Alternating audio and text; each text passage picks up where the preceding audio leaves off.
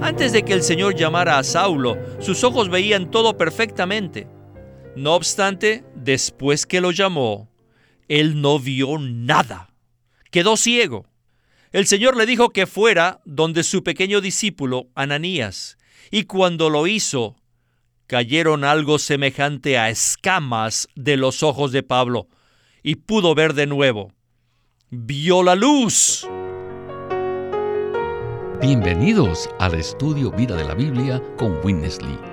Esperamos que este estudio vida los introduzca en un disfrute más profundo de las escrituras y de nuestro querido y precioso Señor Jesús.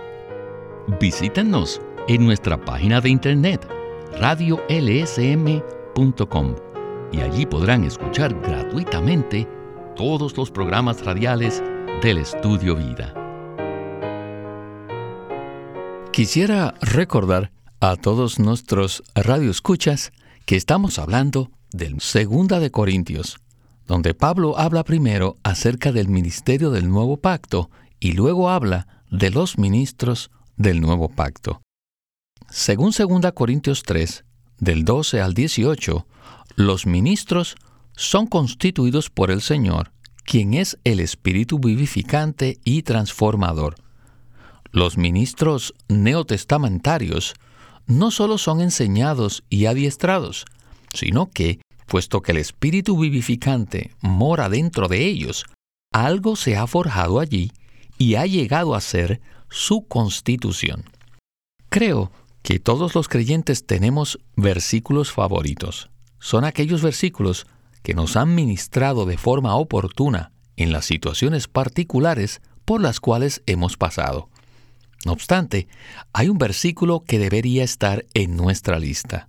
Me refiero a 2 Corintios 3:18, donde Pablo dice, Mas nosotros todos, a cara descubierta, mirando y reflejando como un espejo la gloria del Señor, somos transformados de gloria en gloria en la misma imagen como por el Señor Espíritu. Entonces, ¿Por qué es tan importante este versículo? Bueno, porque nos introduce en una comunión cara a cara, íntima y personal con el Señor Jesús. Además, somos infundidos y transformados por Cristo mismo como el Espíritu vivificante.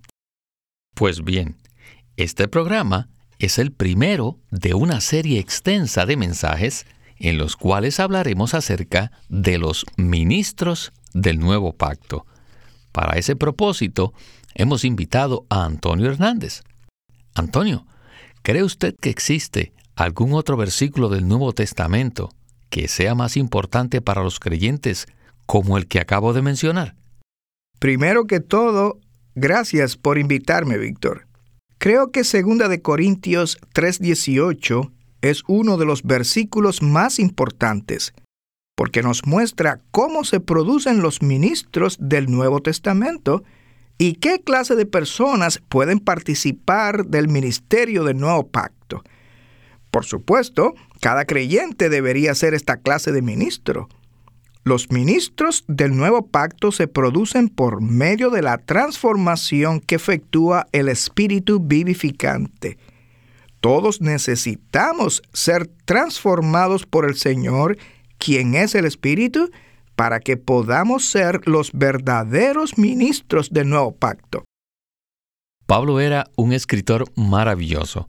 En el capítulo 2, él compara el ministerio con un desfile triunfal que celebra la victoria de Cristo. Luego habla de su función, su competencia, su gloria y su superioridad. Y ahora Pablo aborda el tema de los ministros del nuevo pacto, que es el contexto en el cual está escrito este versículo tan significativo. ¿No es así, Antonio? Por supuesto. Este es un pasaje de la Biblia que nos trae mucha claridad, porque la mayoría de los creyentes tienen un concepto equivocado acerca de quién es un ministro y quién es apto para hacerlo. Pienso que todos alguna vez nos hemos preguntado cómo podemos llegar a ser los ministros del nuevo pacto Y este versículo nos conduce al centro y a la esencia de este asunto, para aclararnos y a la vez animarnos a ser tales ministros. Este versículo se encuentra en un contexto particular. Leeré los versículos que le preceden. Pablo dice en 2 Corintios 3, del 15 al 17, de la siguiente manera. Y aún hasta el día de hoy, cuando se lee a Moisés, el velo está puesto sobre el corazón de ellos. Pero cuando su corazón se vuelve al Señor, el velo es quitado. Y el Señor es el Espíritu. Y donde está el Espíritu del Señor, allí hay libertad. Antes de que podamos experimentar estar cara a cara con el Señor para ser infundidos y transformados, necesitamos que nuestro velo sea quitado. Vayamos pues inmediatamente a escuchar a Winnesley. Este libro habla primero acerca del ministerio y después habla de los ministros. Pablo compara el ministerio con una jornada, con un desfile triunfal que proclama la victoria de Cristo. Luego, Pablo sigue hablando acerca de los ministros. El primer punto respecto a los ministros del nuevo pacto es que no solo son personas que han aprendido enseñanzas y que han recibido cierto adiestramiento, sino que son personas que están constituidas por el Señor y están constituidas con el Señor mediante el Espíritu vivificante y transformador. En la sección anterior, cuando Pablo compara la gloria de los dos ministerios, él llama al antiguo ministerio el ministerio de condenación y muerte. Y al ministerio del nuevo pacto lo llama el ministerio de espíritu y de justicia. Y ahora prosigue. Sigue hablando acerca de los ministros. Y en estos primeros puntos de los ministros se introduce al espíritu. Y estos versículos abarcan dos aspectos del espíritu. El aspecto vivificante y el aspecto transformador. La palabra vivificante está aquí y también la palabra transformación está aquí. Podemos ver aquí la constitución de los ministros del Nuevo Testamento, los que son constituidos del Espíritu que da vida y quienes son transformados. Antonio, cuando hablamos de un ministro, siempre lo asociamos con una persona que ha recibido un entrenamiento especial o ha ido a un seminario. Sin embargo, el apóstol Pablo en 2 Corintios no habla acerca de esto, sino de la verdadera calificación para ser un ministro del nuevo pacto. ¿Podría usted explicar esto un poco más? Claro que sí. Antes de ser salvo, Pablo había sido entrenado a los pies de Gamaliel. Tal vez eso sería el equivalente de un seminario actual. Él aprendió las escrituras del Antiguo Testamento y recibió una educación muy alta. Sin embargo, esto no lo calificó para ser un ministro del ministerio neotestamentario de Dios. A lo más, Pablo podía estar calificado para ser un ministro del antiguo pacto, es decir, un ministro de condenación y muerte, pero no podía ser un ministro del Espíritu, un ministro de justicia. Por ese motivo, Pablo tuvo que ser reconstituido en su ser interior por el Espíritu que da vida y que transforma. Pablo tuvo que ser saturado y empapado por el Espíritu dador de vida para luego poder ministrarlo a otros. El ministerio neotestamentario de Dios transmite, imparte e infunde al Espíritu vivificante en aquellos que lo reciben. La única manera en que podemos estar calificados para este ministerio es ser llenos y saturados con el Espíritu que vivifica y transforma. Ser un ministro no significa que hemos recibido mucha educación o tenemos una gran cantidad de títulos académicos. Lo que nos califica es cuánto del Espíritu ha sido constituido en nuestro ser interior. El Espíritu que vivifica y transforma son las dos características que Pablo enfatiza. En 2 Corintios 3:6 Pablo dice, el cual asimismo nos hizo ministros competentes de un nuevo pacto, ministros no de la letra, sino del Espíritu, porque la letra mata, mas el Espíritu vivifica. Este Espíritu que Pablo menciona aquí es el Espíritu que imparte vida divina en los creyentes. Luego, en el versículo 18 que ya leímos, dice que el Espíritu transforma a los creyentes de gloria en gloria como por el Señor Espíritu. Bueno, necesitamos seguir adelante. Pablo dice en el versículo 16, pero cuando su corazón se vuelve al Señor, el velo es quitado. Esta fue la primera experiencia de Pablo cuando recibió a Cristo y salió de su trasfondo religioso. Él había llegado a ser un perseguidor de la iglesia, pero para poder recibir el Espíritu vivificante y transformador, Pablo tuvo primero que volver su corazón al Señor, para que de esta manera le fuese quitado el velo. Regresemos de nuevo con Winnesley. ¿Quiénes son aquellos que han sido constituidos del Espíritu? Son personas como Saulo de Tarso, quien volvió su corazón a Dios. Cuando iba camino a Damasco, cuando oyó al Señor Jesús que le decía, Saulo, Saulo, ¿por qué me persigues?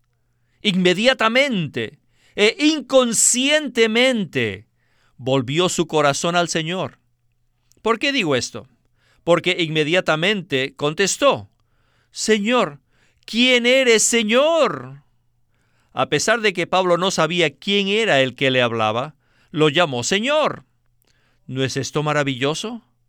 Antes de que el Señor llamara a Saulo, sus ojos veían todo perfectamente. No obstante, después que lo llamó, él no vio nada. Quedó ciego. El Señor le dijo que fuera donde su pequeño discípulo, Ananías, y cuando lo hizo, cayeron algo semejante a escamas de los ojos de Pablo, y pudo ver de nuevo. Vio la luz. Esto indica que el velo había sido quitado, porque el corazón de Saulo de Tarso se había vuelto al Señor. ¡Vaya! ¡Cuánta luz recibió este hombre! Él escribió todas sus catorce epístolas bajo el resplandor de esta luz. ¿Quién más recibió tanta luz como Pablo? ¿Y por qué?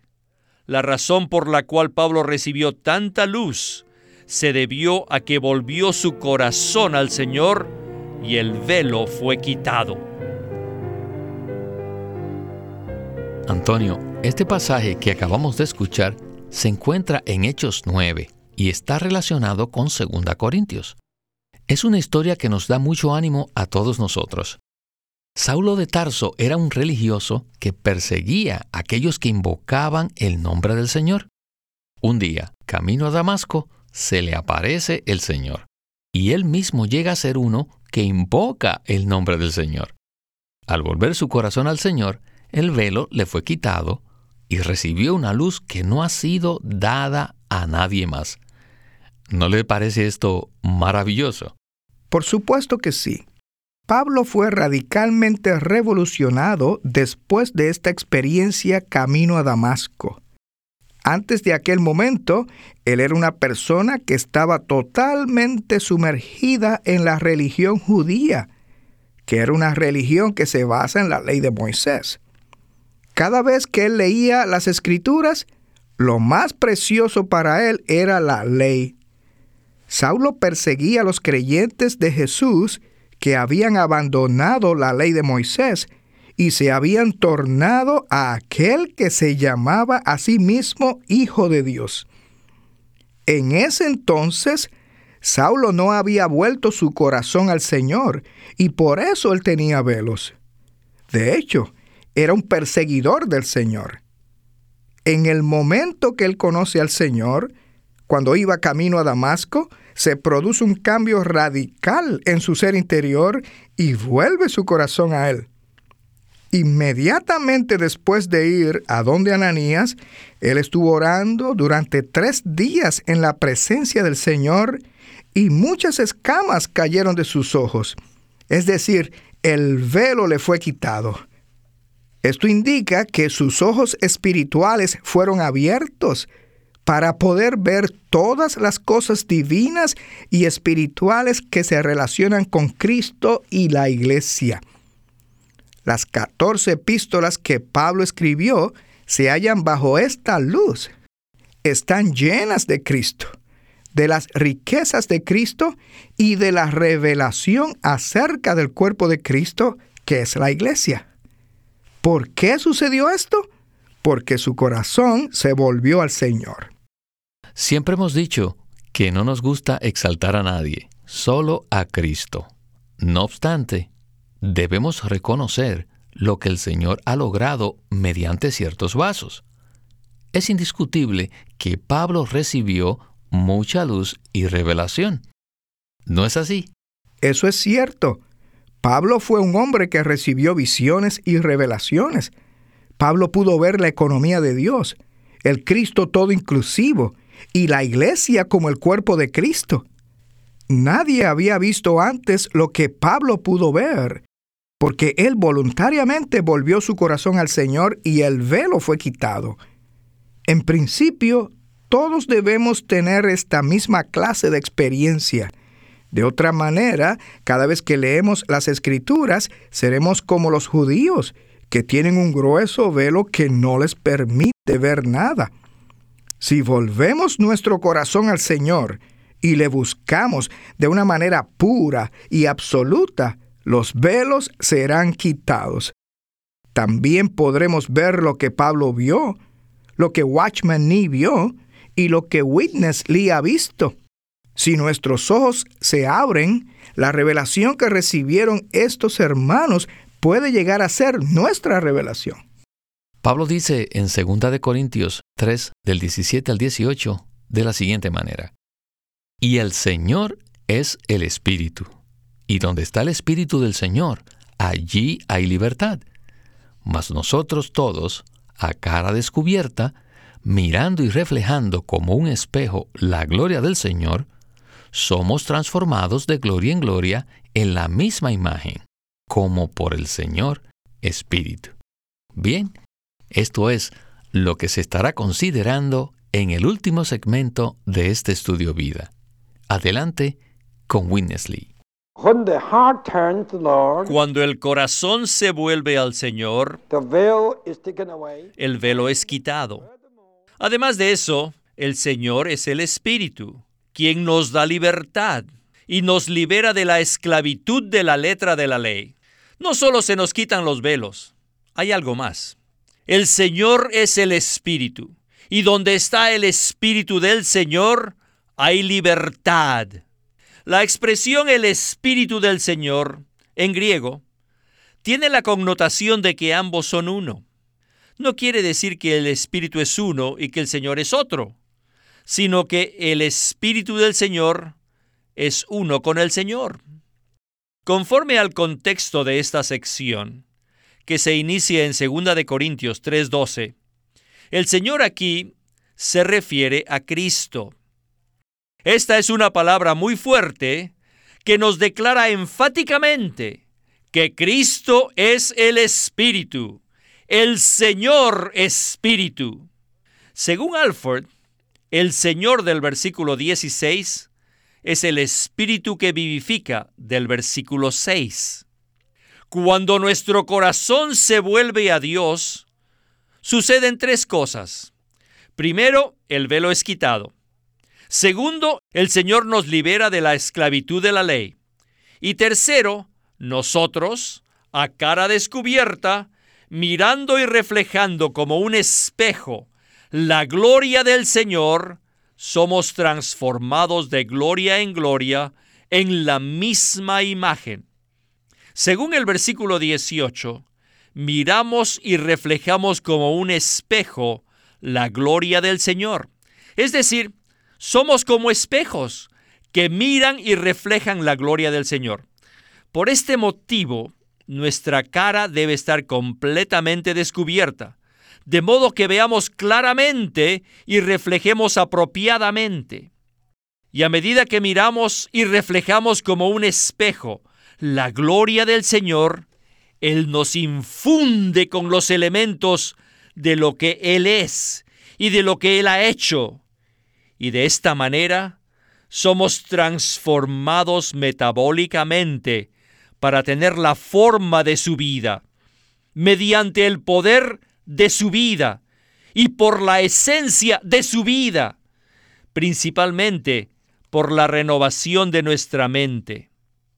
La expresión somos transformados indica que estamos en el proceso de la transformación. Antonio, qué palabra tan maravillosa. Cuando nuestro corazón se vuelve al Señor, suceden varias cosas. El velo es quitado, el Señor llega a ser el Señor Espíritu que nos libera de la esclavitud de la letra de la ley y somos transformados. No hay duda que esto es mucho más de lo que el Cristo histórico puede lograr en nosotros, ¿verdad? Eso es correcto, Víctor. El Cristo histórico logró nuestra redención y nos salvó del juicio de Dios. Pero aún después de ser salvos de la condenación, todavía podemos permanecer bajo la esclavitud de tratar de cumplir la ley o de vivir bajo ciertas normas. El Señor desea liberarnos de eso, a fin de poder infundirnos con su esencia y elemento, y de esa manera transformarnos. Si nuestros corazones no se vuelven al Señor, el velo permanecerá ahí y estaremos bajo la esclavitud de la ley. Así como Pablo estaba antes de conocer al Señor cuando él iba camino a Damasco. En ese entonces, Pablo estaba completamente bajo la esclavitud de la ley. El apóstol dice en Romanos 7 que cada vez que intentaba hacer el bien, practicaba el mal que no quería. Por eso exclamó en el versículo 24, Miserable de mí, ¿quién me librará del cuerpo de esta muerte? Un hombre que estaba bajo la esclavitud de la ley es un hombre miserable. Necesitamos ser liberados de la esclavitud de la ley por Cristo, quien hoy es el Espíritu vivificante. Esta libertad le da la oportunidad al Señor de impartirse a sí mismo en nosotros y transformarnos con su elemento de vida. ¿Podría usted hacer un breve comentario respecto a ser transformados metabólicamente para tener la forma de la vida de Cristo mediante el poder y la esencia de su vida? Con gusto. Todas las semillas tienen el elemento de vida en ellas. Cuando sembramos una semilla en la tierra, este elemento se libera y empieza a crecer. Cuanto más crece, más toma una forma determinada y finalmente llega a la plena madurez y florece. La clase de vida que hay en la semilla determina la forma del fruto o de la flor que produce la semilla. De la misma manera, nosotros tenemos la vida divina en nosotros como una semilla. Cuando esta vida crece en nosotros, espontáneamente nos transforma a la misma imagen de Cristo para ser iguales a Él en vida y en naturaleza. Esto se produce mediante la vida divina que tiene el poder divino. Este es el proceso transformador que se lleva a cabo cuando miramos y reflejamos la gloria del Señor. Necesitamos vivir constantemente en su presencia, mirándole cara a cara, para que su gloria se infunda en nuestro ser. Antonio, muchísimas gracias por su colaboración en este estudio vida.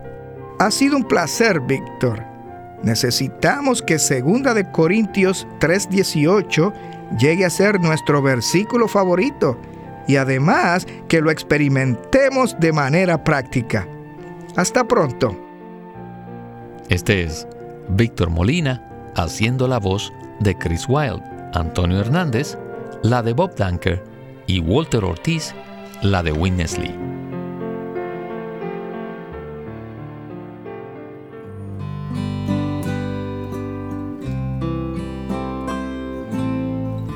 Los de Corazón Puro es un libro escrito por Witness Lee en donde nos presenta que la salvación que Dios efectúa es verdaderamente maravillosa.